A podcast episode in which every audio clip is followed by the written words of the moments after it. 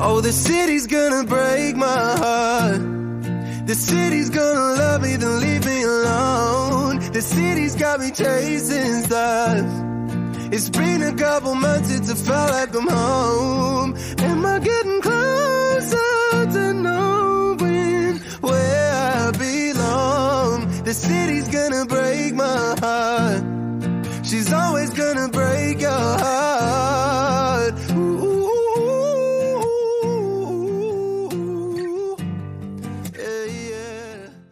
家好，欢迎来到 Civil Seven 新年特辑，我是奥晨。我是莎拉，今天我们请来了我们的好朋友小圆儿来讨论搬家。他叫小圆，小圆儿，小圆儿。小圆儿，小圆和大家打个招呼。嗯，大家好，我叫 小圆，就是魔法少女小圆的那个小圆。可爱。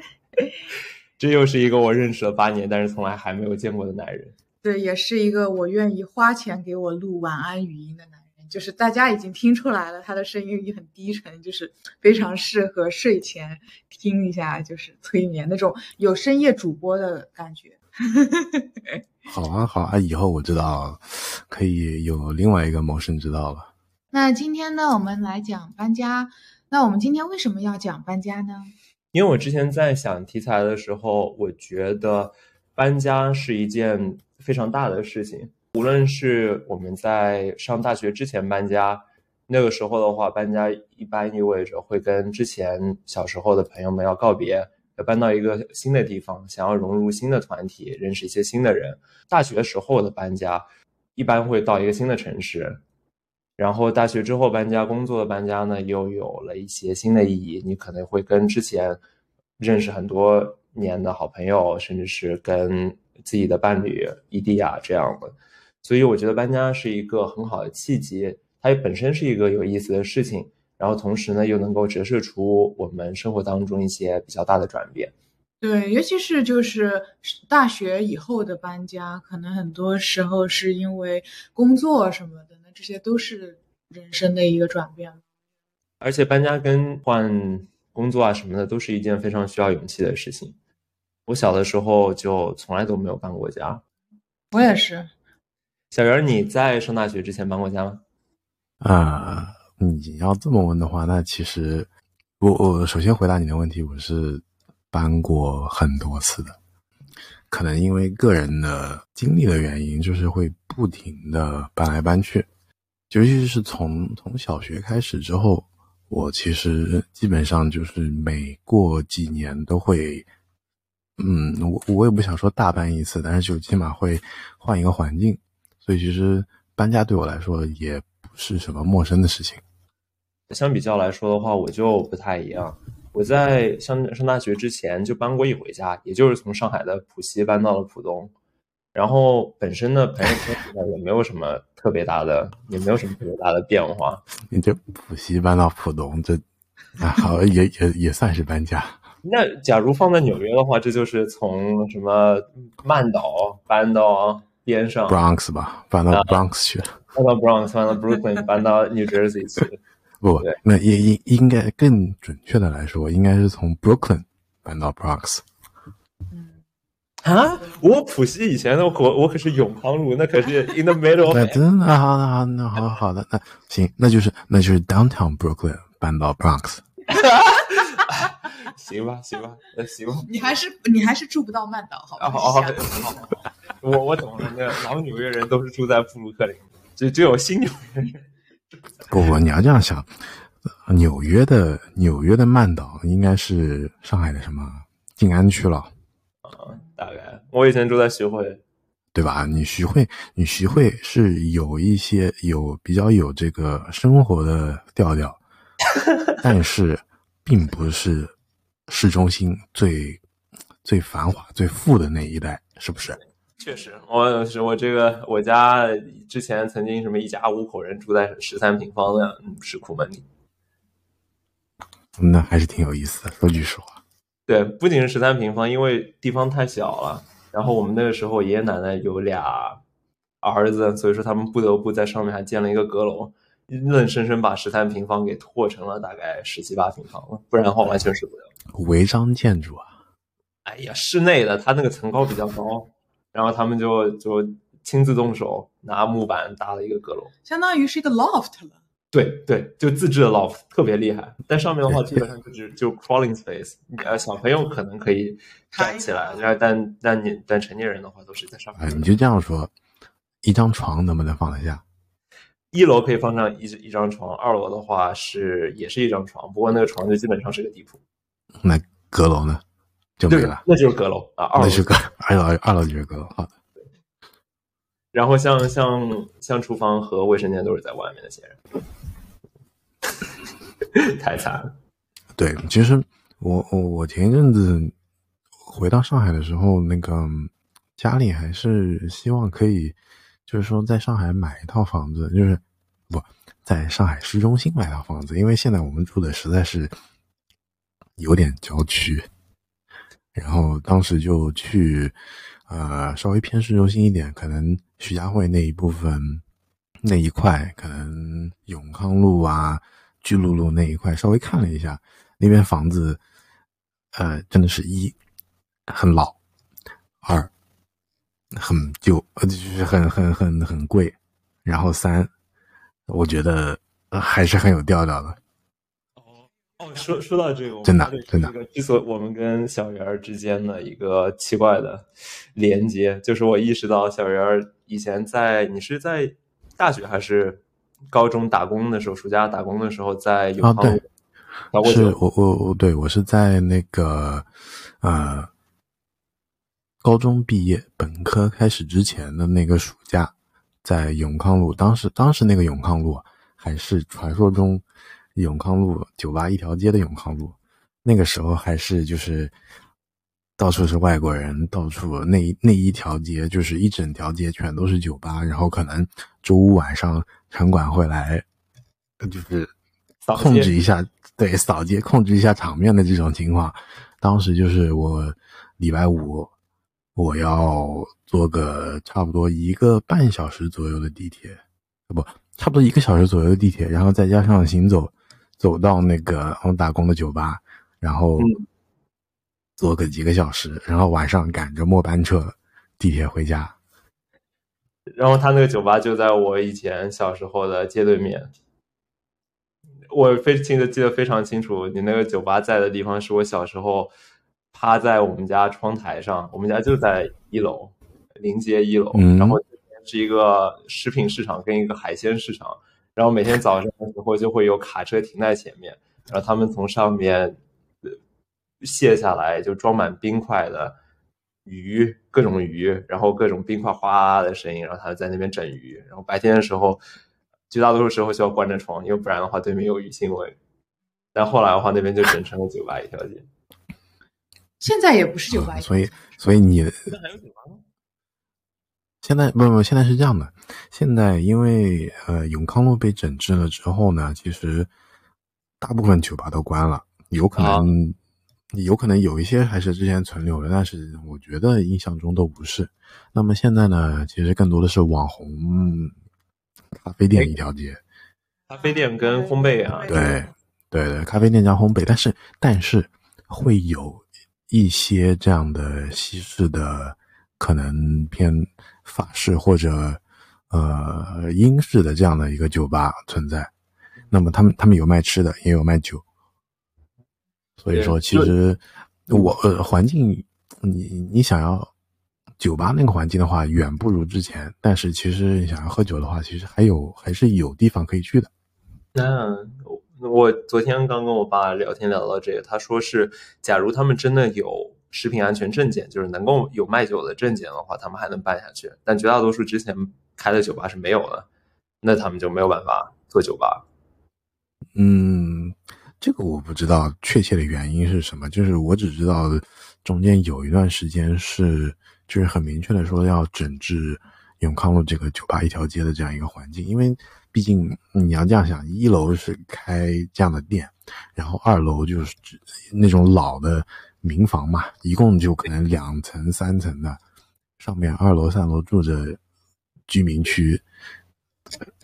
我我告诉你，那边实在太吵了，对吧？那边那边基本上是三层，然后上面还有一个顶楼，然后那个顶楼就是尖的屋檐，尖的嗯就是尖的屋檐，所以说它的可居住面积是很小的，但是那个顶楼也居居住面积很小，但是你，你如果在那边旁边住的话，你应该知道，就是尤其周五、周六晚上，尤其是周五晚上就非常非常吵，对吧？对对就是我我刚才说的，就是我在那边打工的时候，差不多周五晚上十点钟、十一点钟左右，就是城管会过来说，所有外面的位子全都收到店里面去。嗯就是过了某一个时间节点之后，就是你不能在外面在街上有有开着开着的那个酒水，然后一定要全都搬到店里去，这样确保生意能控制的稍微小一点，然后不对扰民。我觉得，假如是国外的这种步行街，然后它做成酒吧的话，更多的是会把二层、三层做成像办公室、小办公室、律师办公室啊、牙医诊所啊这种，白天会工作，但是晚上就没有人了。所以说晚上在那边稍微喧哗一点没有事情。那现在这个是完全是就楼上还住人了，就商住两用了，变成。对商住两用是不行，而且它没有商，它不是商业，它没有商业开发的那个证那个证资格那个资格，对，那个时候都是大嗯家、大家租出去了之后，他们比如说我以前趴着看对面海鲜市场的那个窗，那一堵墙就被他们敲了，然后就变成了就变成了店。嗯，你这么一说，店建起来了，又变成又变成住人了。你这么一说，我其实我我脑子里有一有一个这样的画面，但是我不知道为什么这个画面形成的就是，嗯，Louisiana 那个那个 French Quarter 那样那个样子，就是其实他们也基本上是两三层的这样一个很矮的房子，但是一楼基本上是酒吧，或者说这样的一个一个吃的一个地方，给游客给啊、想要去喝酒的人，就是非常会会非常的热闹。然后，但是他们二楼的话，一般来说，French Quarter 那个人，起码我印象中的样子，就是他们可能会做成一些 Airbnb 啊，或者说这样的 Bed bed and breakfast 去出租，就是就是给游客去体验这样的一个环境。可以，那是两点。首先，没错呀，都是 French Quarter 呀，我们这边也是 French Quarter，没有没有说法租界，哎，没什么问题？还有一个就是，他们真的想要体验的话，我觉得是可以的。但是，一旦住的时间久，他们就会意识到啊，我原来我要去个厨房，我还要到楼下去跟这个 communal kitchen，然后我要上个厕所，我还得用痰盂，然后出去倒。对，我这就是这就是在外面，要么在室内整个澡盆，要么要到外面的龙头边上，跟街上人一边聊天一边洗澡。真的，这就是这就是长期在，比如说这种市中心的地方住，跟可能你只是过来体会也体验一个周末这样的一个差别。嗯，那所以你小时候呃经常搬家，是因为家里的关系吗？嗯，一开始是的，就是，嗯，我我我我这个班的故事比较曲折，所以我我从头开始讲吧。就是我其实出生跟小时候最开始的时候是在南京，我在南京待了八年，然后差不多小学二年级结束的时候，呃，因为家里工作的原因，就是我爸。呃，在美国找到了工作，然后于是我们就去搬去美国待了三年。当时是在美国西呃东海岸，在北卡罗来纳州 （North Carolina） Charleston 啊、不 Raleigh 哦，Raleigh 怎么说呢？就是还行还行，就是毕竟作为首府，还是相对比较那个富裕的。Raleigh 是内陆一点，比 Charleston。啊、对，Charleston 是靠东海岸，然后 Raleigh 是真的是在那个整个 North Carolina 州的州中心一带，对，所以其实我们当时那个位置很好，在整个州的中心。如果我们往西走开个差不多一个小时左右的话，一个多小时的话，我们可以到呃 Blue Ridge Mountain，就是有有山，有一一定程度上我。我我也不能说滑雪，那那时候可能真的没有滑雪，但是就是可以开进山，然后可以可能租一个 cabin 啊，过一个周末什么这样的。但是同时开个一个多小时、两个小时往东走的话，我们可以开到这个海边嗯去，就就就在哎，对，嗯，就在那个东海岸的海岸线上，可以找到一个地方去，就位置还是不错的。就又可以进山，又可以玩水。哎，对，差不多。往西走的话，那个 Blue Ridge Mountain、Shenandoah River，哎蓝岭山、Appalachian Appalachian，Appalachian。你要是翻过山的话，是 Kentucky 还是 Tennessee？要死了！你这考我美国地理。我知道你那个时候已经，你那时候还小学什么三四。我那个时候，那个是那个我我刚过去的时候，我这样跟你说，我刚刚我是两年级读完了过去的，然后在那边读了三四五。啊，那那样的话，你本身英语怎么办？你就一下子，假如我小时候要是被一下子扔到一个美国小学的话，我觉得我会很害怕。嗯，没办法呀，就是这种在碰到这种情况的时候，你只能去适应啊。就是当你像我当时，我我这样跟你说，我当时到美国的时候，我英语单词词汇量估计只有三个词汇，一个 yes，一个 no，然后一个 I。啊，真的真的就是我我我现在还记得，我当时去了之后，呃，差不多过了落地了之后，过差不多过了一个多礼拜，两个礼拜左右吧，然后就去入学，呃，我们那边的一个小学了，Davis Drive Elementary。呃我我我要说一声，那个那个学校真的还不错，就是环境很好，然后嗯、大部分的同学都还不错，然后也算是那边 Raleigh 那边一个比较好的一个学校了。但但是但是，我去的时候真的是一点点英语都不懂。你知道我前面六个月是怎么度过的吗？不知道，我我以为你什么随身带三根三个单词板，一个上面是 I，一个上面是 Yes，一个是 No，你根本不需要说话，你只要跟他们举牌子就行了。差不多，差的差的不算太多。就是当时我没有这样单词板，但是我运气很好，因为我们那个班里面有一个 A B C 的小朋友，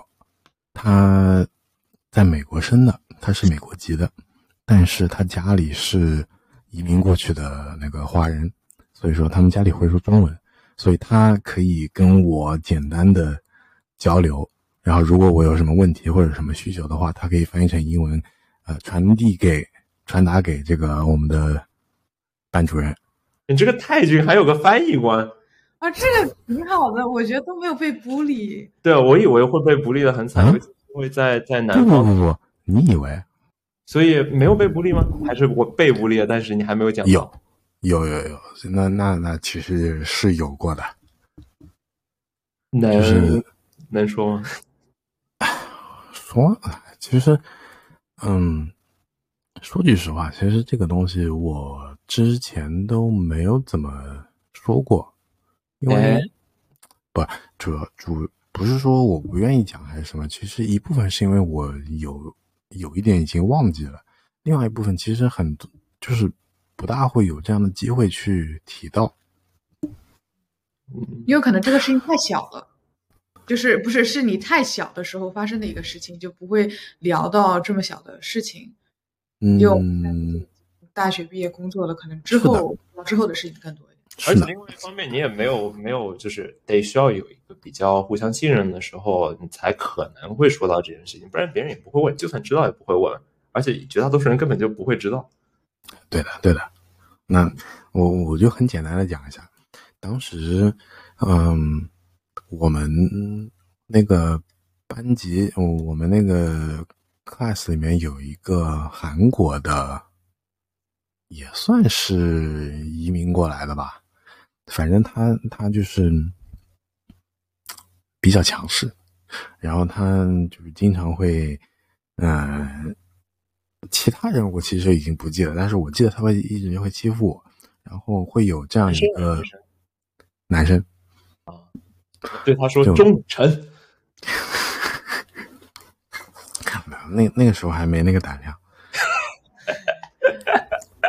没有，那个就是当时，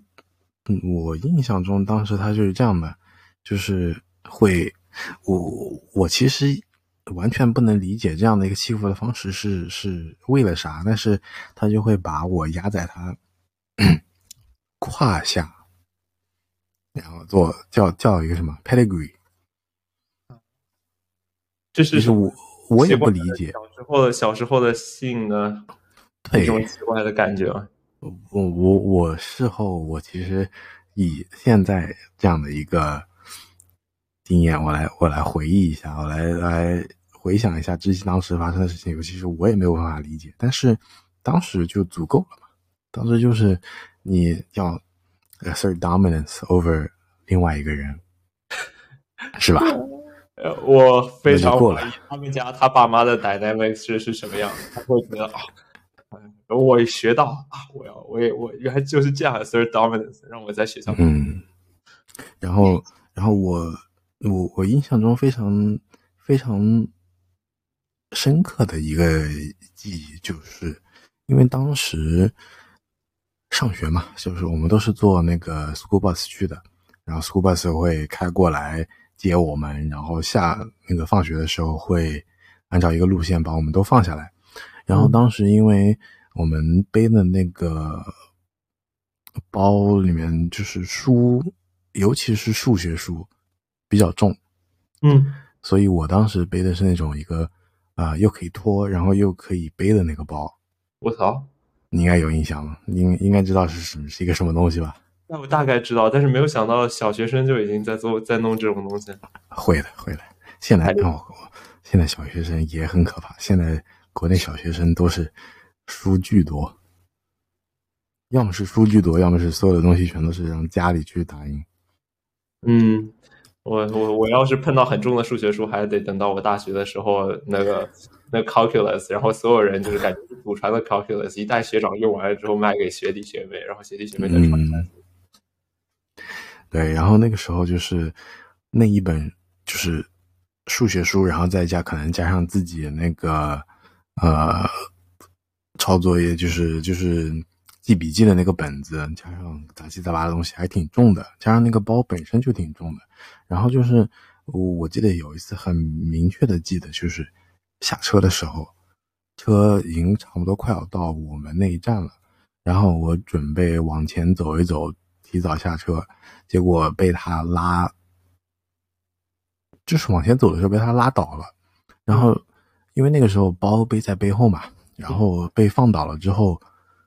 我我就是就是就像就像一个乌龟一样，嗯，你重心你的重心是在背后，你根本起不来。嗯如果不靠旁边的这个把手或者什么把自己拉起来的话，你的重心如果是在自己背上，根本没有办法靠，基本上没有办法靠自己的力量起来的。嗯就是就是这种这样的一个情况，就是躺背躺在那个 school bus 这个班车的地上，然后也没有办法起来，然后旁边的人还在那看，嗯，就也没有人来帮你。没有。那你是一个刚过来连两句英文都不会的 Asian kid，谁来帮你？啊嗯，来帮你就相当于跟跟那个韩国小子宣战，那有啥呢？嗯，就这应该叫其实 for politics。就我哎，怎么说呢？就可能当时会有一些可能我关系还稍微好一点的人，但是他们没有坐我这班班车，所以说其实也不在场，所以也不会存在任何来帮的这样的一个可能性。嗯，那后来你们两个人就是有和好，或者就是他就至少是他没有在 bully 你吗？嗯嗯，和好还真没有，但是后面因为，呃，我们每一年都会换自己的这个班级的，就是会换自己的 home room，所以说其实，呃，后面就没有跟他一个班了，那么问题就没有那么大了。那其实相当于是物理隔离了。差不多，对的，对对的，对的，对的。那假如关于小时候学校里面的 bully 利啊这种事情，我觉得以后我们可以再开再开一集来讨论。对，是，我觉得还是蛮有意思的。对，尤其是我觉得就是到了初中以后，就是大家青春期开始有点发育了，完了以后，那个时候很多小朋友都是小混蛋，就是他欺负你没有道理的。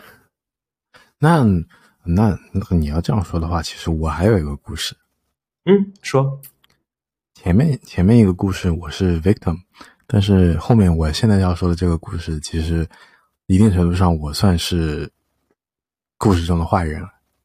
嗯，Are we the baddies？We are。就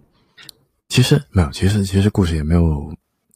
多么复杂，也没有多么呃坏，就是其实真的就是当时就是小朋友嘛，嗯，想做什么。不想做什么，其实完全都是一念之差，就是你不会当，起码当时不，你不会去怎么思考说，嗯，做了这件事情之后会有什么样的后果，会可能给其他人带来什么样的问题。刚才那个讲的时候，可能大家会觉得是一个非常严重的事情，但其实一定程度上真的不算什么。真的就是这个整整个一个故事，就是有一天，我们当时放时放学放的挺早的，差不多三点左右就能放学，然后回到家里了。然后我还有我当时的一个比较好要好的朋友，我们先到了所住的这样一个小区，然后嗯，放学了嘛，没事情做，然后就在小区里乱晃。晃着看到另外一个同一届的，但是不是我们自己班里的一个同学，然后他也是我们这个算是在北卡那边一个中国人社区里面的一个小朋友，然后就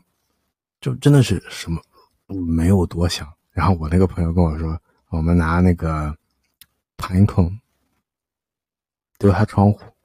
拿什么啊？Pinecone，拿那个松松树的那个种子，像像像像菠萝手榴弹一样的玩意儿，真真真的像手榴弹一样，就是就是你没有见识过的话，可能不知道。但是那个 Pinecone 那个那个松树的那个种子，在过了一定的时间之后，它落到地上，然后它被松鼠然后吃完了之后，它中间它它的外层会有。一愣一愣的，像有点像刺一样的，但是其实不不会刺你，它是比较粗的那种刺，但是起码砸到你也很疼的，是有点像那种龙鳞，但是是竖起来的鳞片，那一棱一棱那种感觉，对的，就稍微能有一种一棱一棱的感觉。然后当时，啊最主要的就是我们也不是拿这个盘孔去砸他人，我们真的就是拿着这个东西去。丢他的窗户，你把人窗给砸了？没有没有没有，那纱窗嘛。啊哦，纱窗。对，就就真的是，当时他说了一声，然后我也没有多想，然后就拿起来去往他窗户丢了。然后丢了之后，他过了一段时间，跟就是我因为中国人是华人社区，一共就这么大嘛，然后我们毕竟是在同一个小区里面的。所以都相互认识的，他跟他妈说了，他妈跟我妈说了，然后后面就被批了一顿。啊，然后我以为你们 summon the elders，把召集华人社区长老会，然后你们两个跪在一大群就是老头子面前，然后被数落，然后在那边当场在被害者的注视之下，哎，那不是被扒下裤子在那边打屁股？不是不是，数落归数落，但是起码也没有当众这么严重，好吧？还是还是在家里被被骂的，可以。所以我现在才知道，原来你在美国很早的时候就待过，待过三年。对，小学两年级到五年级。你那个时候知道自己要在这边待多久吗？还是不知道？就是不知道。不，那个时候那个时候去美国纯粹是因为我爸工作的原因，然后最后走，其实也一定程度上是因为他工作的原因。嗯，那像这样后来又回到国内，这种来回转型，是我觉得应该挺挺难。回来我是这样的，我是五年级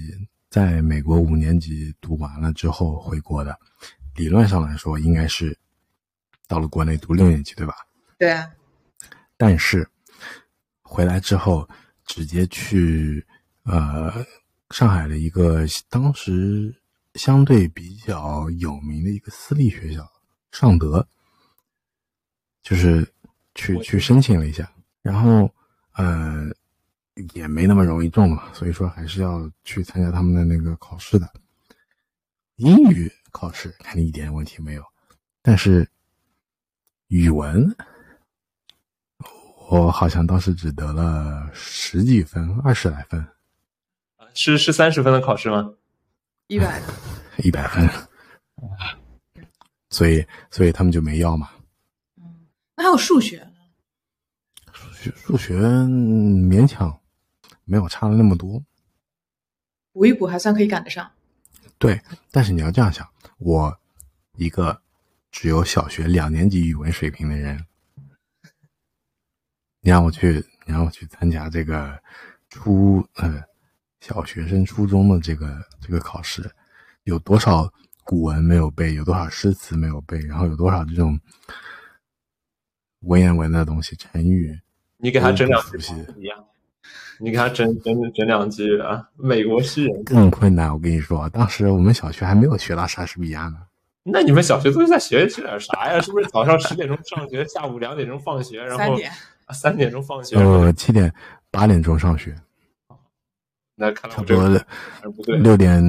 六点五十左右要出门，在门口等校车，然后差不多七点多七点半左右到学校，然后就开始预备准备了。你们有免费呃午餐吗？还是没有自己？哦，没有，那如果是这样的话，你后来是怎么学的？就是说，你是在去了别的小学开始读四五年级这样子？没有。去美国之前，我是在南京嗯，南京读的，读到了两年级，然后回到国内之后，就是在在美国待了三年，然后回到国内之后，其实是到了上海。那么像刚才说的，就是去了尚德去做他们的测试没有过，于是我只能重新找找家里的关系，重新去读了一遍五年级。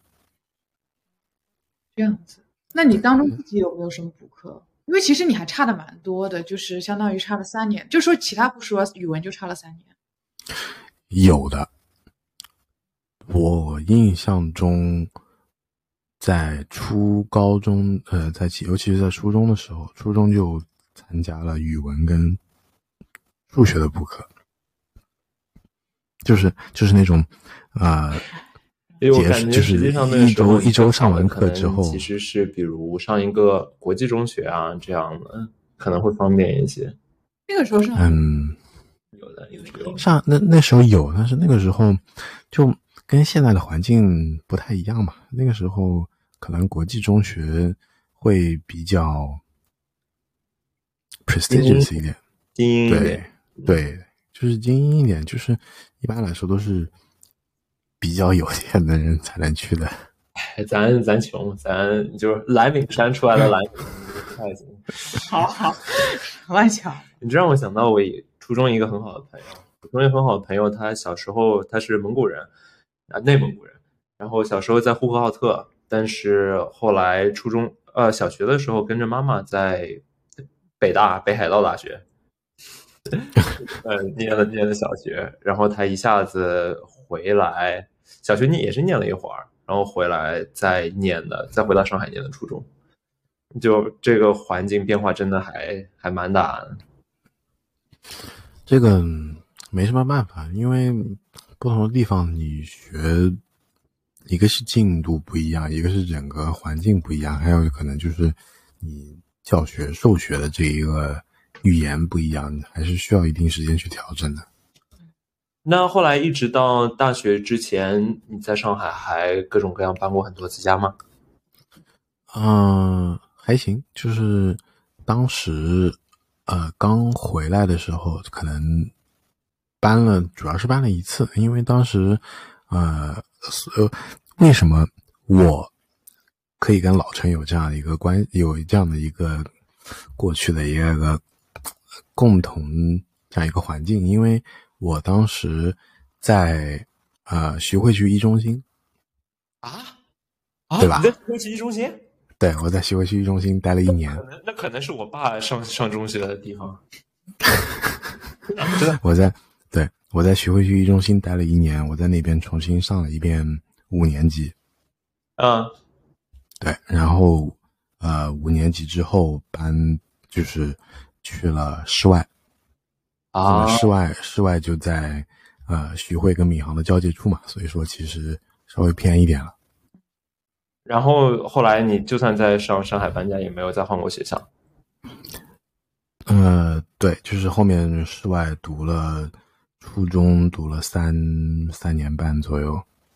嗯，后面高中又去了室外的这个 IBDP，所以说其实后面呃初中到高中没怎么搬，嗯，是是没有搬过。终于有一段时间稍微稳定一点。是的，对的，然后之所以室外会认识，是因为我的大学同学，我们有一段时间一群饺子朋友，呃，是室外的，然后莫名其妙就认识一大堆室外的，然后也跟着莫名其妙认识认识一大堆室外的，然后开始玩游戏。嗯，对，开开始玩游戏，然后搞得你学弟或者学妹来问我，哎，你是室外哪一届？啊，我不是室外的，但我但我认识很多室外的朋友。对，之前在在准备这一集的时候，我其实在那想，我在那回忆，就是说当时我怎么认识你的？我们一起打彩我虹六号，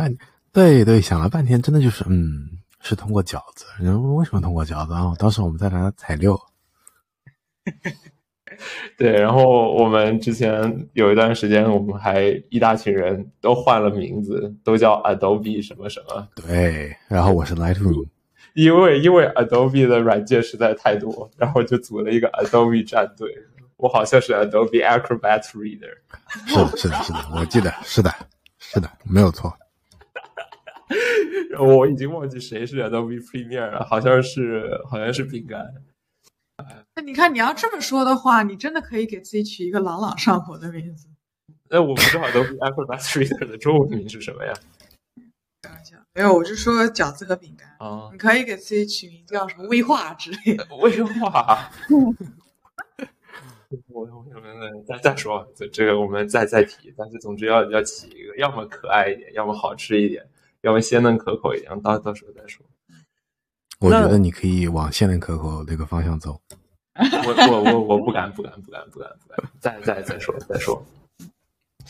那所以说，大学之前，我跟沙老师是都没有搬过家，没有没有，我就乱搬过家，也就是室内。我在上海，你在苏州。我其实是完全没有搬过家，就是以我家为圆心，一公里为半径，画一个圆，可以概括我从幼儿园到高中所有的学校。就是我家特意就买在了一个就是旁边有很多学校的地方。论提前规划跟随波逐流之间的区别。谢谢我爸妈，好吧。怪不得这个沙老师从小就是非常会规划的一个女人。我就是就就是我就是浪到哪里是哪里，稍微嗯，没有，后面两天干嘛就可以了。会会会规划，然后有这个意识，然后能够 follow through 是一件好事。你看，这都是小小的时候潜移默化给我们的一些影响，我感觉。对，就我觉得就是爸妈还有就是整个家庭对自己的影响其实是蛮深的。在这方面，我觉得十八岁以前呢，就是小少年、幼年跟呃青春期的这一段时间，假如颠沛流离一点的话，确实对后面的性格会会有一些影响。这个是真的，这个就，嗯，我我我这样跟你说吧，其实一定程度上，我感觉，嗯，最开始到美国的那个那个半年，就是在英语一句不会的情况下，在之前认识的朋友也完全都不在身边，然后也没有几个人可以去交流、去去一起玩的一个情况下，当时我我承认当时确实是有，啊，落地了之后是同一个小区是有那么一个差不多年龄段的人可以一起去玩，但是也没有那么快去适应嘛。我嗯，我觉得这样的一个经历，这样的一个环境的经历，这样的一个环境的变化，还是对于小朋友来说，还是挺……我我我不想说好还是坏，就是说影响会挺深的一件事情。我觉得好或者坏，可能是你之后再长大以后怎么去回头看，对。具体还有以及是你长大以后再 deal with 你现在发生的事情，你是什么呀？对我类类似的，我就想到了另外一些人。嗯，在美国的话，也有这么一批家庭，他会经常搬家，然后他们的小朋友也会经常跟着他们搬家。一般这种称为 military brats，就是父母是在军队里面，然后因为跟着老爸的 military base 去搬的，对吧？对，跟着 military base 去搬的，但他们那种的好处是，他们本身就算就算在一个地方常住的话，他除了呃军事基地之外，也有家属区，然后家属区的小朋友们都是互相熟的，就相当于国内的军队大院儿，但不像是大院儿，你是一直比如说驻扎在北北京或者说附近的话，他是会会各个军区到到到处换的，但那种的话，因为每个地方都有一个独特的一个军属文化。所以说，你不论是从美国的哪个基地搬到哪个基地，虽然你本身的朋友不见了，会认识新的朋友，但大家都很习惯这种这种东西。对，但是就是就是你整个方便一点，对你整个大的环境还是其实还是类似的。对，只是你需要每学着去 deal with 我的好朋友，有可能之后他们家就要搬走了，你可能可能这个圈子里的人。就不见了，突然一下就不见了，或者说，马上你自己就不见了。对，但像本身像像你这样，一个是文化上有一个很大的变化，还有一个是本身那边的小朋友，他们也是，他更多的是住在那边的，所以说他们本身有一个已经形成的圈子，要融入进去又很麻烦。终于好不容易融入进去，又要搬家了，搬到一个新的地方就 对的。对的，对的，就是，嗯，就嗯，我我这样说吧，就是因为当时在是小学的时候，在美国待的这段时间，待了这个三年，呃，一定程度上，我其实还是可以形成一个圈子的，就是我们当时住的这一个一块一片一片区域吧，算是学校。当时我们那个 North Carolina State 那边能提供的一个住宅区，啊，还是有不少的这样的类似的家庭的，就是可能从其他的国家搬过来的，呃，可能当然肯定还是有从国内移民过来的，呃，但是那个那个整个一个住宅区里面，就是其实会有很多不同的国家、不同的地方搬过来的一些家庭，那么他们会带着自己的小朋友。也就是说，如果我是当时是跟可能这个社区里的一个些小朋友玩的话，我不仅会认识一些中国人，我同时也会认识一些从其他的国家过来的这些移民的小朋友。所以说，这个圈子一定程度上，我可以在周围的社区认识一一部分人；另外程度上，我可以在学校，可以在。班级里认识一些这个相对关系比较好的可能外国人什么的，所以说其实那个时候就形成了一个一个嗯，也不能说习惯，其实我也没有太习惯，就是我我我习惯了不同的时间段会认识不同的人，然后过一段时间可能身边的人就会离去，可能或者说可能我自己离去，所以说。导致需要再去认识新的一部一帮人，嗯，交朋友的跟跟我们小时候成长环境确实不太一样。不太一样。像我的话，就确实相对比较固定一些。嗯对，即使是就是说一个小区的好朋友，呃，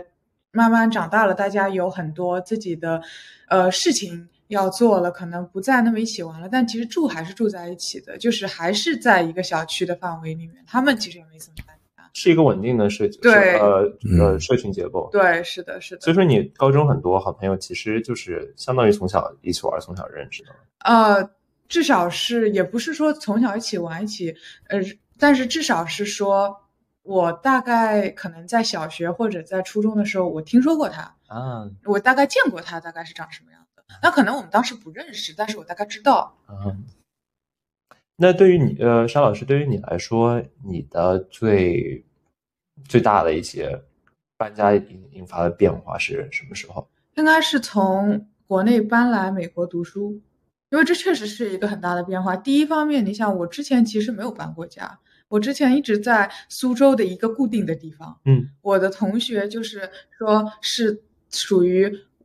从小学到高中，我其实基本上很很多人都是见过的，嗯对吧？然后第二个就是说我搬过来是属于换了一个新的环境，嗯对吧？是从国内这个环境到了一个美国的这个环境，嗯所以这个是我非常大的一个搬家。后来再有，比如说美国城市内搬家，我再从匹兹堡搬到芝加哥读研，或者说芝加哥搬到纽约去工作，我都没有觉得就是这个比改变有这么大。所以变化最大的是你十八岁的时候刚刚高中毕业，然后搬到一个异国他乡去求学。对，我我想插一句，就是其实一定程度上，我我还是比较羡慕像沙老师这样，就是可能之前初中小学、初中、高中这一段时间，这一段比较长的时间，都可以待在同一个地方，就是你可以很明确的说，嗯，我在这里长大的，这是我的家乡，这是我的家，这这一块地，这一个范围之内，都是我比较熟悉的地方，我都是我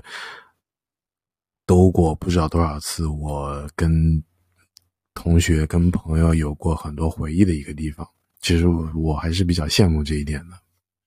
我觉得这个事情的话也是有好有坏，好处就是确实，呃，成长在一个比较稳定的环境，这个是的。但是呃，不太好的地方是，确实就是当你要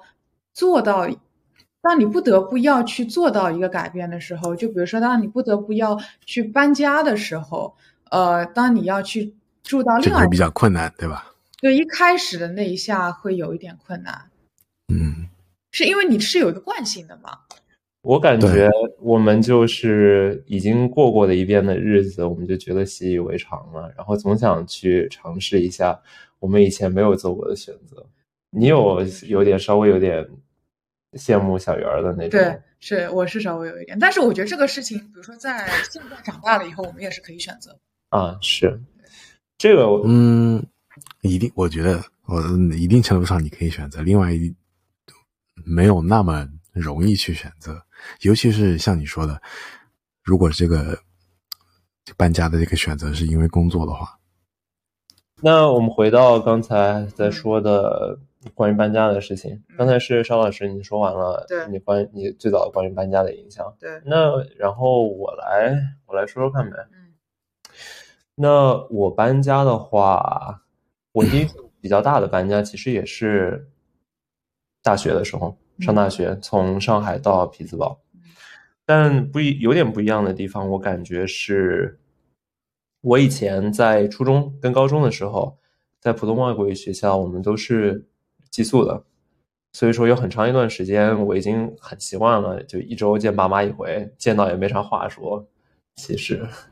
就就我我就我知道我妈我爸妈会听，但是那个时候就毕竟周末的时候主要上补习班，然后回去回去吃两顿饭，然后大家聊聊天。那那时候青春期自己碰到的各种各样的挑战啊，碰到的各种各样的事情啊，也基本是揣在自己肚子里，不会不太会跟爸爸妈妈讲。这种事情我还是比较比较熟悉。然后除此之外，虽然在宿舍里面不不是需要全部去自理，但是绝大多数的事情碰到了还是得就。日常的起居啊什么，还是自己照顾自己。对。然后那个时候也已经习惯了跟小伙伴儿一起度过难关，就嗯你就相当于有室友这件事情，我很早就就知道。然后因为大家性格不一样，生活习惯不一样，我那个时候就养成了就是大家生活习惯就不要紧，我不是很在意这种事情。嗯，所以相对来说，我感觉跟你们的经历比起来的话，我蛮折中的。就我也不是一个呃一直走读嗯那样一个环境，但我也不像小圆儿这样颠沛流离对，有几感觉大搬家。啊、有有感觉有一种有一种浪迹天涯、非常浪子的感觉。我是属于相对折中一点，偏向邵老师那边。因为我觉得你们这个寄宿学校其实也是一个比较呃稳定的一个社还，还蛮还蛮稳定的，因为我们不仅是一直寄宿学校，而且我们高中的同学百分之九十五以上都是初中的，都都是初中的直升，很很少。哦，所以所以其实你们这个社区，你们这个小团体，其实一直都保存的还是比较完的、完整的。都都是都是同一个。高中的时候会分过，会重新分班啊。我初一我初中的时候不在啊、大名鼎鼎的实验班，呃，然后我在高中的时候我在分班，然后再分到实验班。但实验班的话，很多高中实验班的同学也是他们，他们也是初中实验班的同学，所以就我也要稍微对重新认识一下。但是基本上就是大家都高中的同学肯定知道名字，毕竟在同一个地方封闭生活了那么七年一块儿。你们那儿初中是三年？我们那儿初中是三年，对，我是很后来才，我是上了大学，跟别人聊起来才知道，就是只有上海跟一小撮对，地只有上海是四年。初中是四年嘛。对，其实呃，我妈小的时候，我妈是呃一直长在苏州的，嗯，但她小学是五年，初中是四年，就是苏州也有一阶段是这样的，后来才变成小学六年，初中四年。所以说是五四三还是六三三？对对，不知道，还以为是世界杯。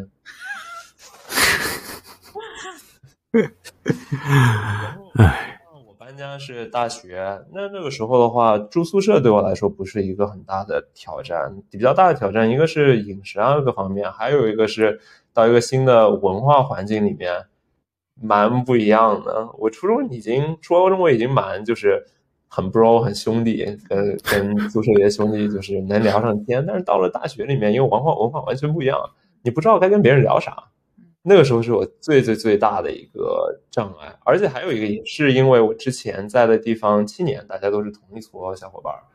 所以说认识新朋友，一下子到一个新的地方，跟别人非常的坦诚，然后去认识新朋友，而且在一个不同的文化环境下，对我来说是蛮大的一个挑战。我一直花了很长时间，我才知道哦，原来这边人是这样打交道的。那我觉得我想要跟他们去交朋友的话，我得我得这样。还还还蛮难的，我感觉我一直是要在美国大学毕业了，工作了一段时间，花了大概八九年的时间来学习这个。然后我最近一次换工作，从匹兹堡换到西海岸，美国西海岸湾区的时候，我才相对来说把以前这几这些年学到的东西 put together，把它集成起来，在。这去年到今年这段时间，我才感觉比较适应了搬家，比较适应了呃，到了一个新环境之后，怎么去学着去交新朋友这样。但我是觉得说你在学校里面到最后还是一个相对封闭一点的环境，像大学肯定会比之前从呃小学到高中那种相对按部就班的一个。学校生活要稍微灵活一点，但是在大学的时候，你也可以选择，就是我不和别人说话，我就学习，然后可能就是找我的工作，你也可以这么过。也也可以，尤其是像我们的大学，卡内基梅隆大学出了名的书呆子学校，出了名的，你根本就不需要去参加任何派对，你只需要学习、找工作，然后你以后就能呃打引号的飞黄腾达。C CMU 确实还是挺。Socially dead，呃，也不算 socially dead，那就是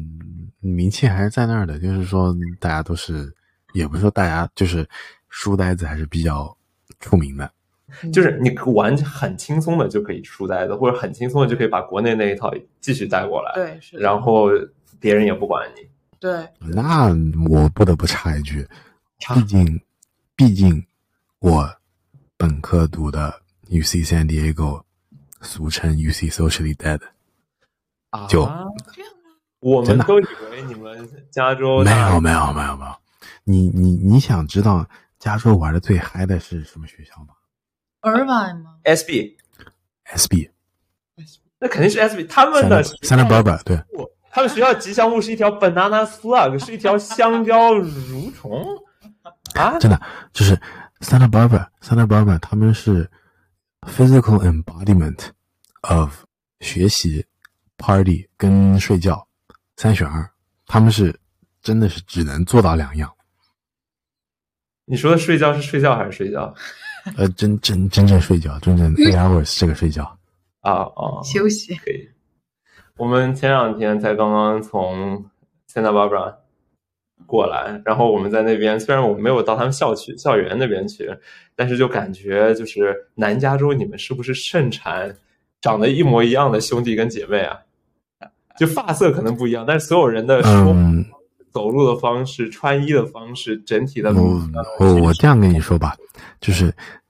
有可能这有可能是的，但是一定程度上，类似的人会吸引同类，嗯你懂吗？就是就是可能，尤其是就我不知道，因为 San Diego 那边他们这个兄弟会这个 Greek Life 会压制的压抑的比较比较厉害，但是尤其是 Santa Barbara 或者 LA 这种地方，就是他们 Greek Life 比较丰富的，嗯，真的，你进去一看，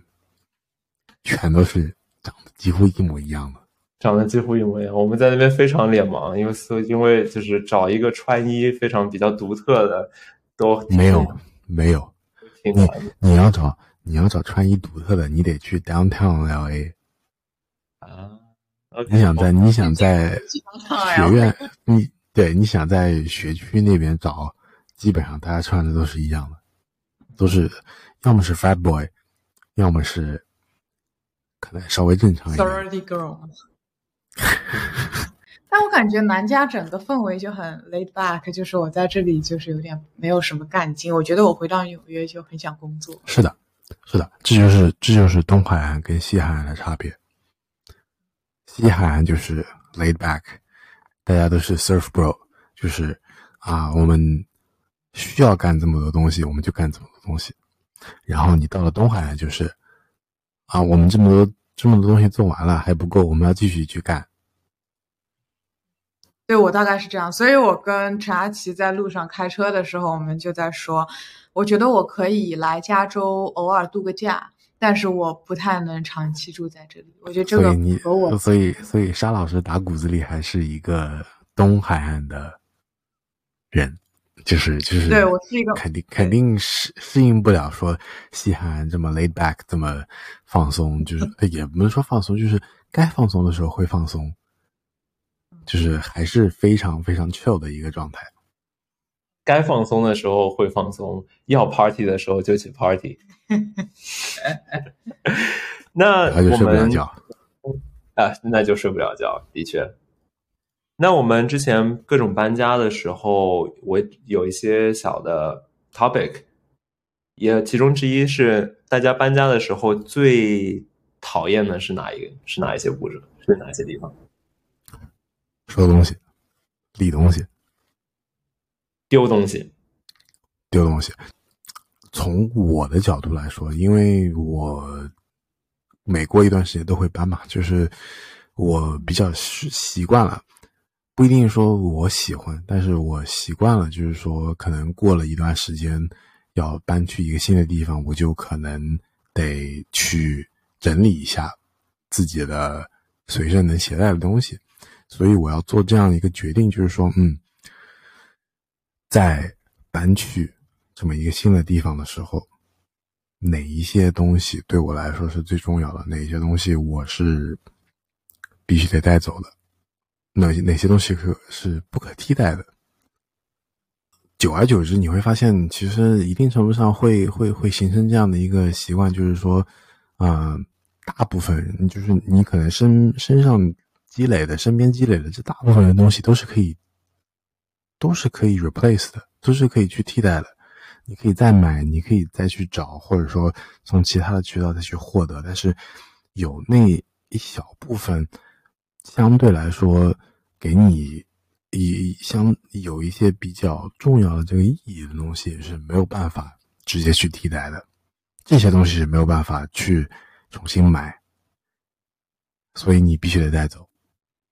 对，这个是的。我搬家的时候，我觉得我是可以扔很多东西的。就搬家的时候，基本上是我断舍离的一个黄金时期。但是，嗯，我总是会一直带在身边的是我朋友这几年可能哪里玩也给我带回来的一个东西，或者是对，或者说，比如说他去给我给我写的明信片，或者比如说他对。有的礼物这种东西，就不管它便宜，这些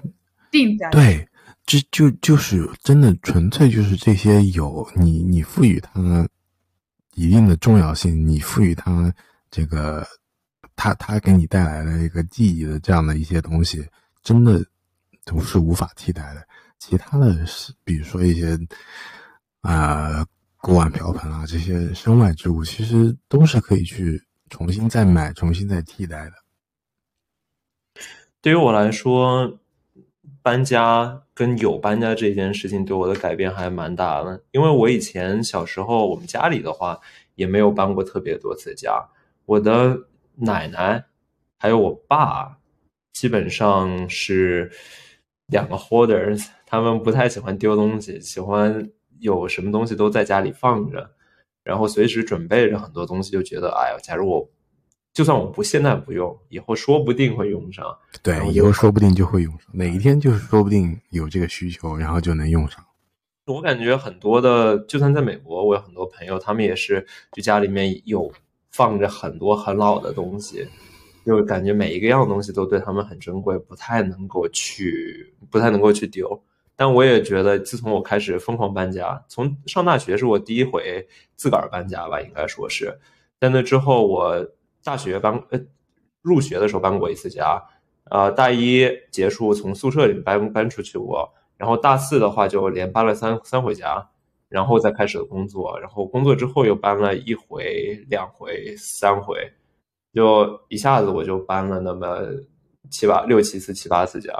嗯，那一段时间的话，明显就感觉他对我的购物的习惯也产生了一些影响。我在买在买东西的时候，我会在想。假如我是在，假如我在一个地方扎根，我可能会需要这样的东西。但是我假如不是的话，就比如说家具，我们都知道，搬过家、当过学生的都知道，家具我们不会买特别好的，甚至就是二手，只要能够用。真的，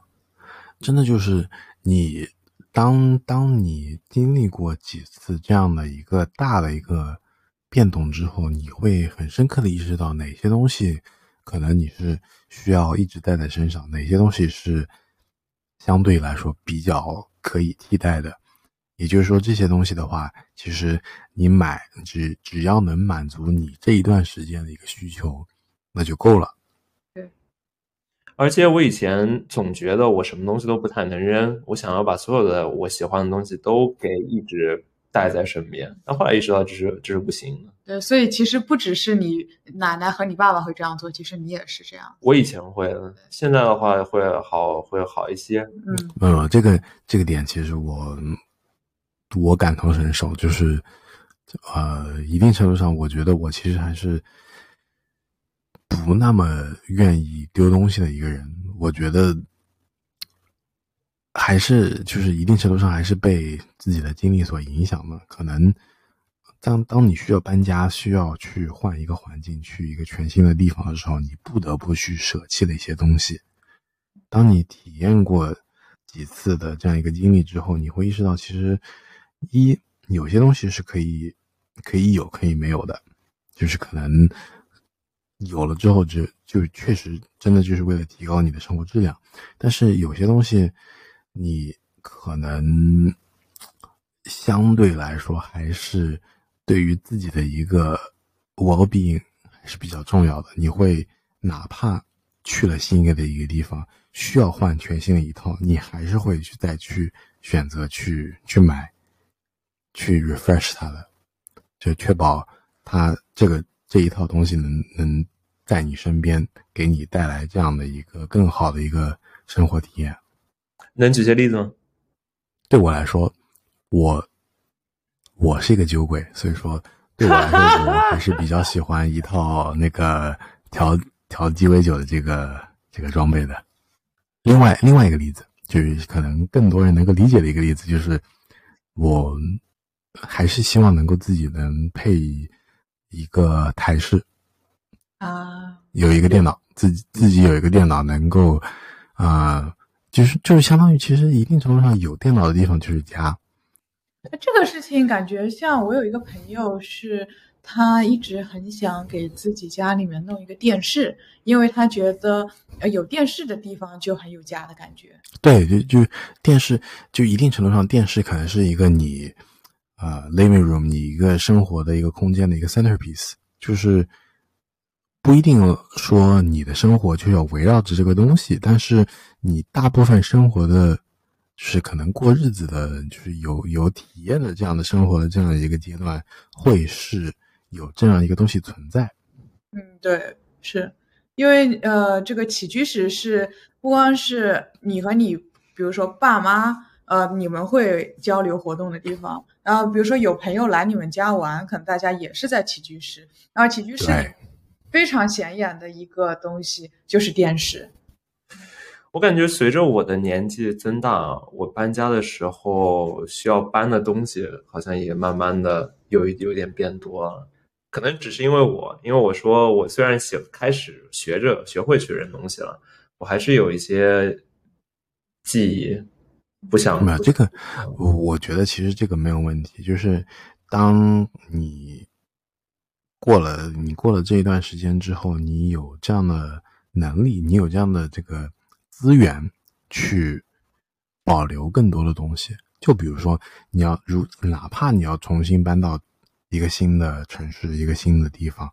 你有这样的资源去说，我要买一个我喜欢的沙发，我要买一个足够满足我的需求、足够大的一个电视，就。当当这些可能在学生时期不是那么能够做到的事情，当在工作之后，可能说啊，我花这么多钱，花这些钱就可以满足这个需求。那么其实一定程度上，你这个能够接受的范围，能够愿意去去继续去承担的这一些东西，就会变多了。那这样的话，会不会也意味着我们的随着我们年纪增大，我们有的包袱，我们到时候越来越多，越来越多。是的，嗯，这个有些是有些是现实意义上的，有些是就精神层面。对，但是但是你要同时你要这样想，就是如果你是一个习惯了经常会搬的人，你所需要背的包袱。其实比一个相比之下，比一个不习惯去搬来搬去的人要少很多。嗯，这个是的。我觉得现在的话，其实我已经做好了这个准备。就比如说我搬家的时候，或者是我任何时候，我要是我最珍视的那些东西要是丢了，我会很伤心的。但我觉得也没有什么没有办法去呃 cover 的，因为我知道只要对对对在，然后我那些朋友还在，那我们总能够创造出一些新的回忆。对。我我跟你说，我我近期就真的深有体会，这样的一个感觉。就我前几个礼拜、三个礼拜，差不多快一个月左右之前吧，我出去喝一次酒，然后回来的时候，我把手机忘在车上了。嗯，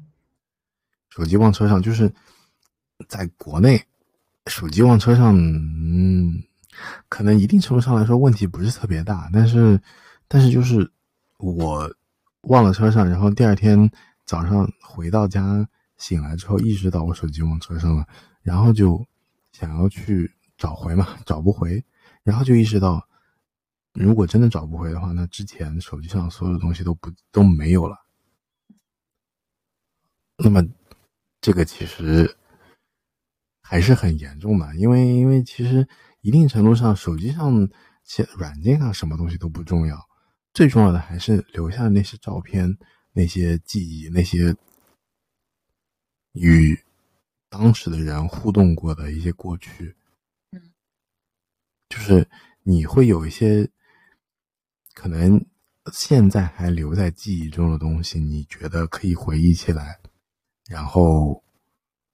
如果能就是你很清楚的知道当时能。拍了照片，能够回忆，能够找得回来这个照片，然后能回忆得起来。但是当手机找不到，过去的照片找不到，这个记忆基本上就已经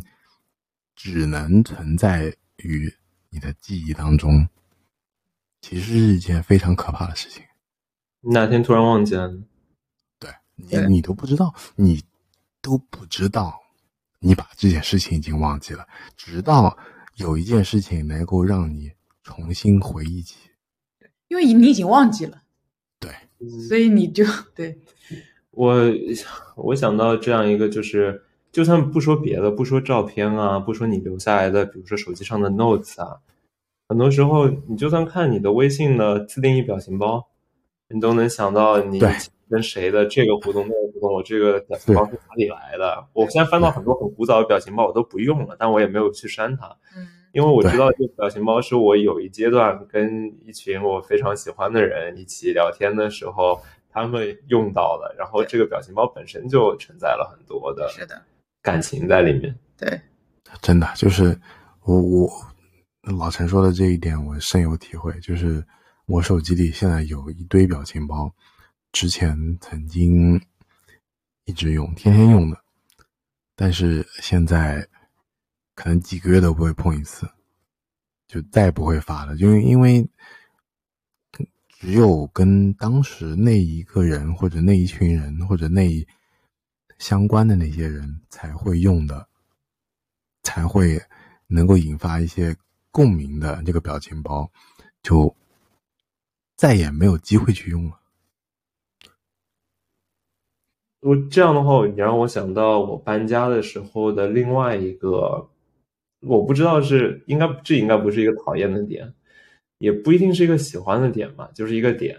我在搬家的时候会找到一些我要么是我已经忘记还在的东西，要么是我以为已经丢了的东西，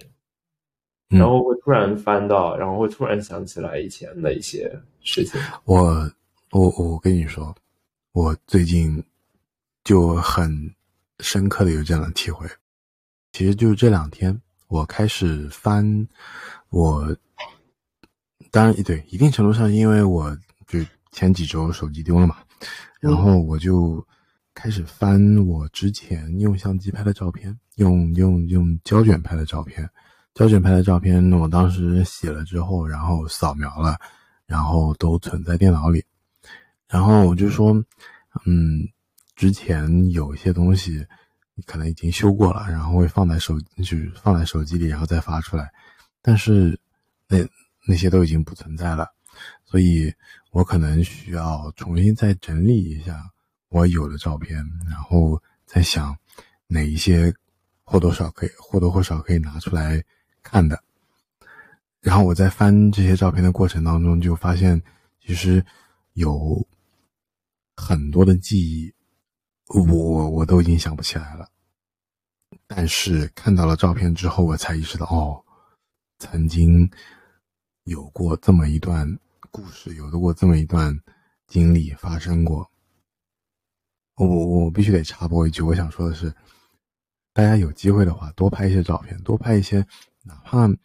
可能拍起来很挫的，看起来呃抓的表情很奇怪或者很难看的照片，但是。真的都是满满的回忆。过个一段时间，当你完全回想不起来的时候，你再重新回来看这些照片，真的就是你会意识到，原来曾经这些东西都、这些事情、这些人都存在过，这些事情都发生过，还是一个很美好的回忆。我在想，我爷爷奶奶在家里有的那些老的照片、相片簿，我以前。感觉以前没有特别的有有过共鸣。以前我在家里的时候，还有那种平板桌上有个有一大块玻璃，然后玻璃下面可能会压一些啊，对，老照片什么的。有的，有的，有的。以前没有感觉到怎么样，但是感觉，假如我到七八十岁、八九十岁，我可能记性没有像现在那么好了，我不会记得，因为发生的事情很多，我也不会不一定会记得那么多的事情。那那个时候的话，可能有这样的一个相片簿之类的，我会一下子想起来有很多以前的人跟事情。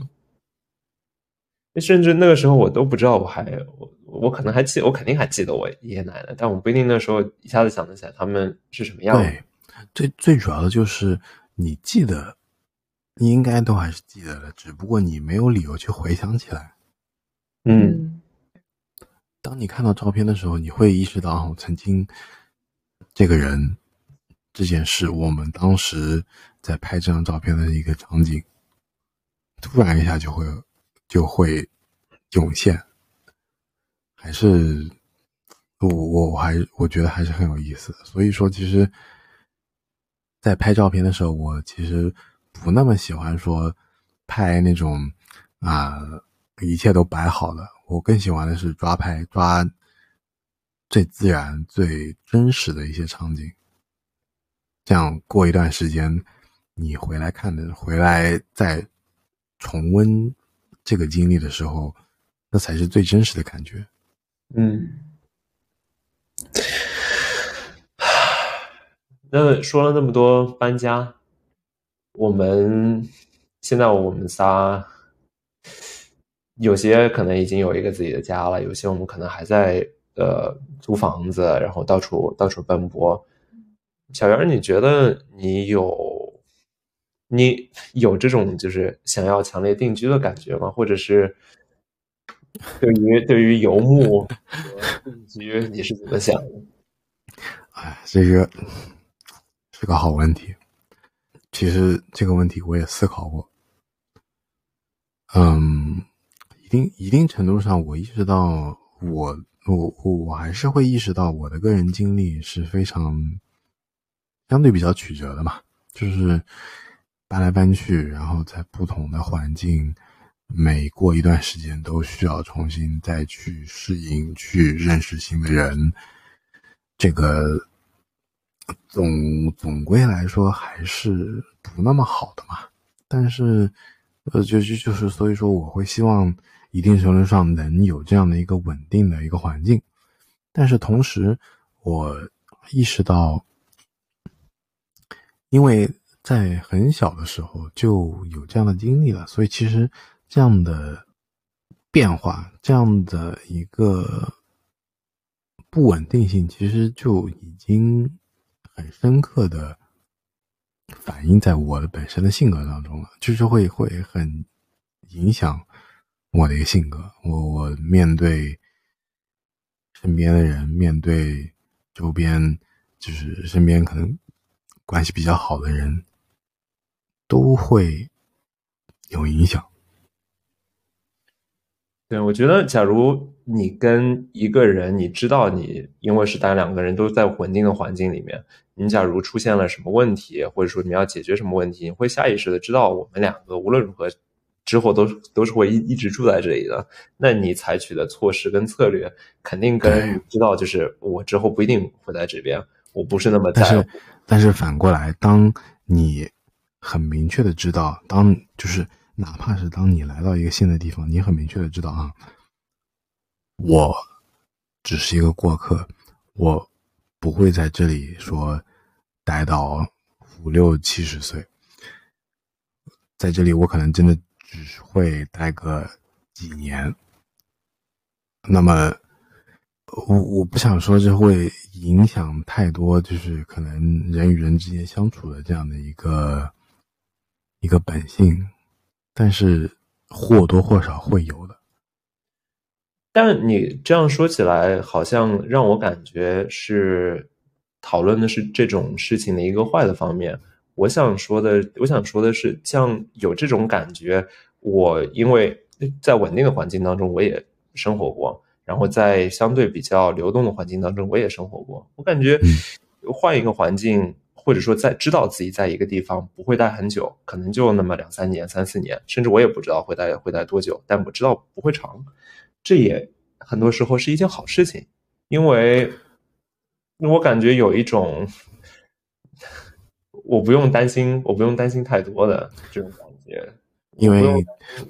我假如因为因为处理不了是躲嘛，对，因为这不是你能控制的事情，对吧？就是你可以把这个，呃，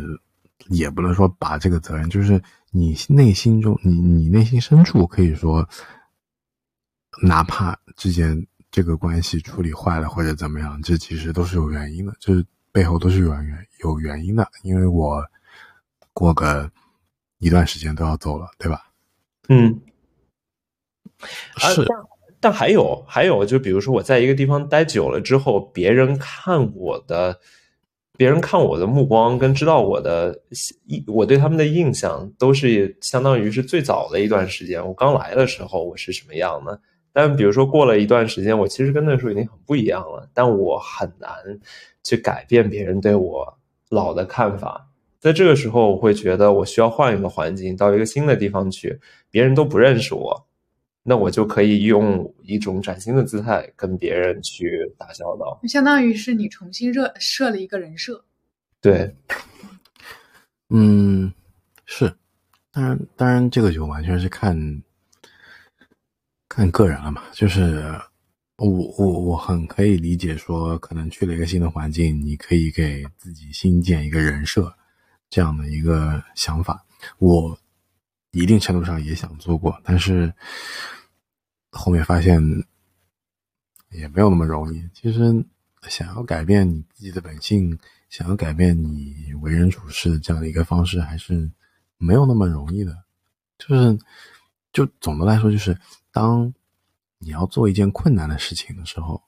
就比如说你想要改你的人设，你想要换一个方式去跟可能身边的人去沟通、去互动。这个还是要花精力的。然后，当人没有这个精力，或者说不愿意花这个精力的时候，他们会回归自己最熟悉、最方便的一个方式。对，那么就还是回到原始的一个样子了。对，两点，我觉得第一点是换一个环境的话，你可以丢掉很多包袱，就很多你本身这点是很好的。对，还有一点真的是很好。还有一点是你觉得你说的对，我非常认同。我举个健身方面的例子，就是你假如原来做一个动作，你用的是一个错误的 form，你用的是一个错误的姿态，但是你要学习更，你要想要试用一个新的一个技巧，那你刚开始可能在小重量或者是在模拟的时候，你可以完经过你多次努力会完美的做出那个新的，甚至甚至都不是需要经过多次努力，你之前。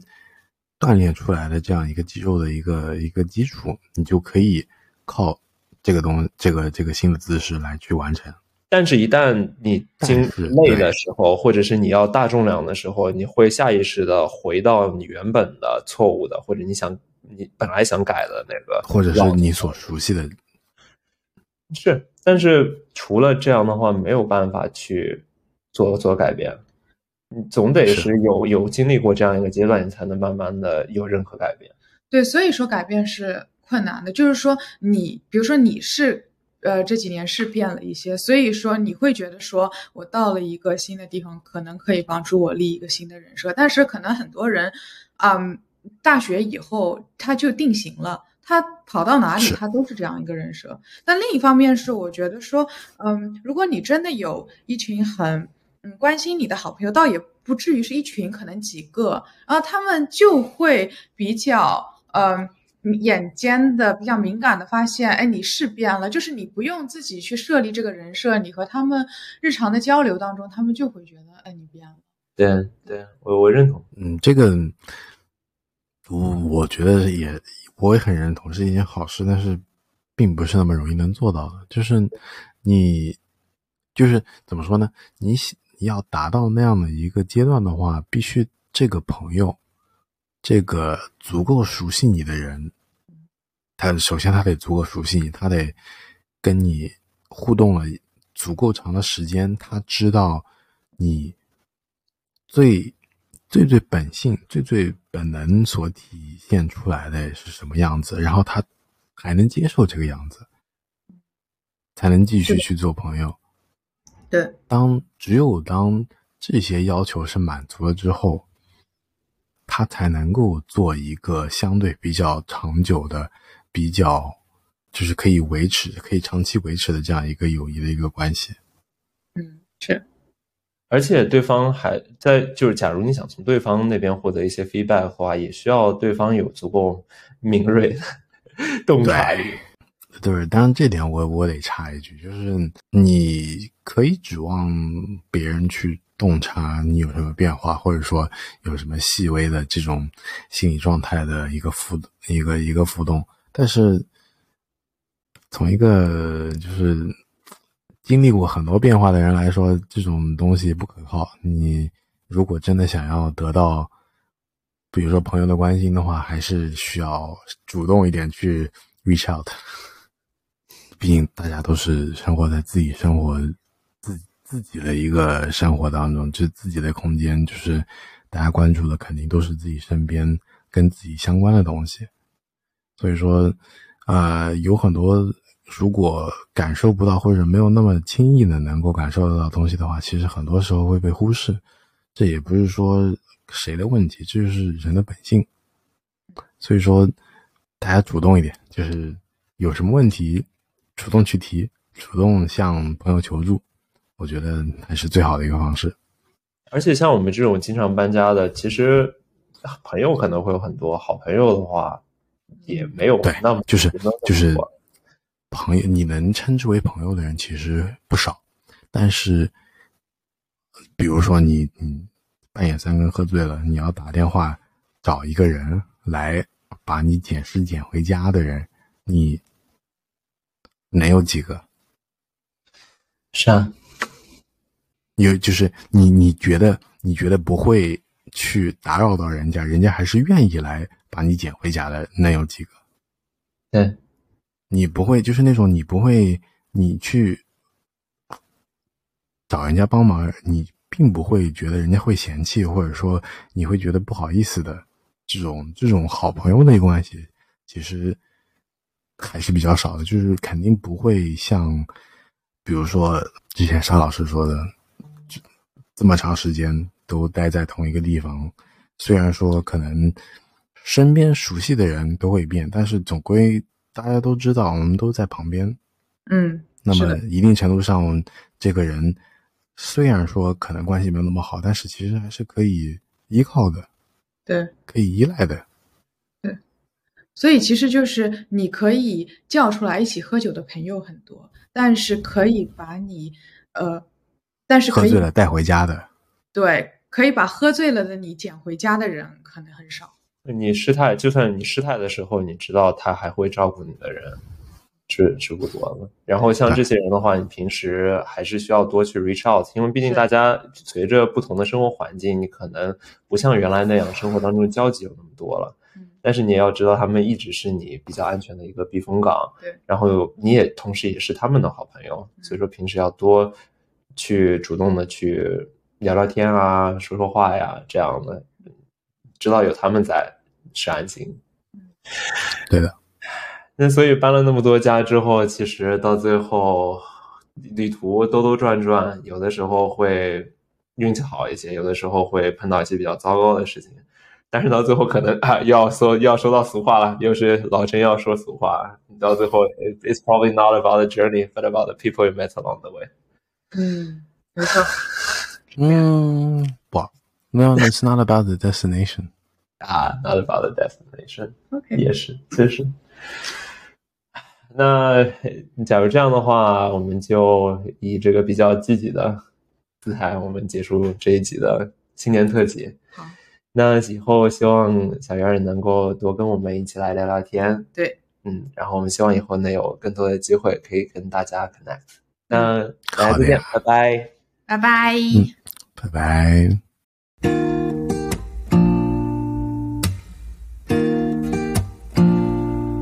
I've been saying lonely people in crowded rooms, covering their old heartbreaks with new tattoos. It's all about smoke screens and cigarettes. Looking through low lights at silhouettes. But all I say is lonely people in crowded rooms. The city's gonna break my heart. The city's gonna love me, then leave me alone. The city's got me chasing stars. It's been a couple months since I felt like I'm home. Am I getting closer to knowing where I belong? The city's gonna break my heart. She's always gonna break your heart. Oh.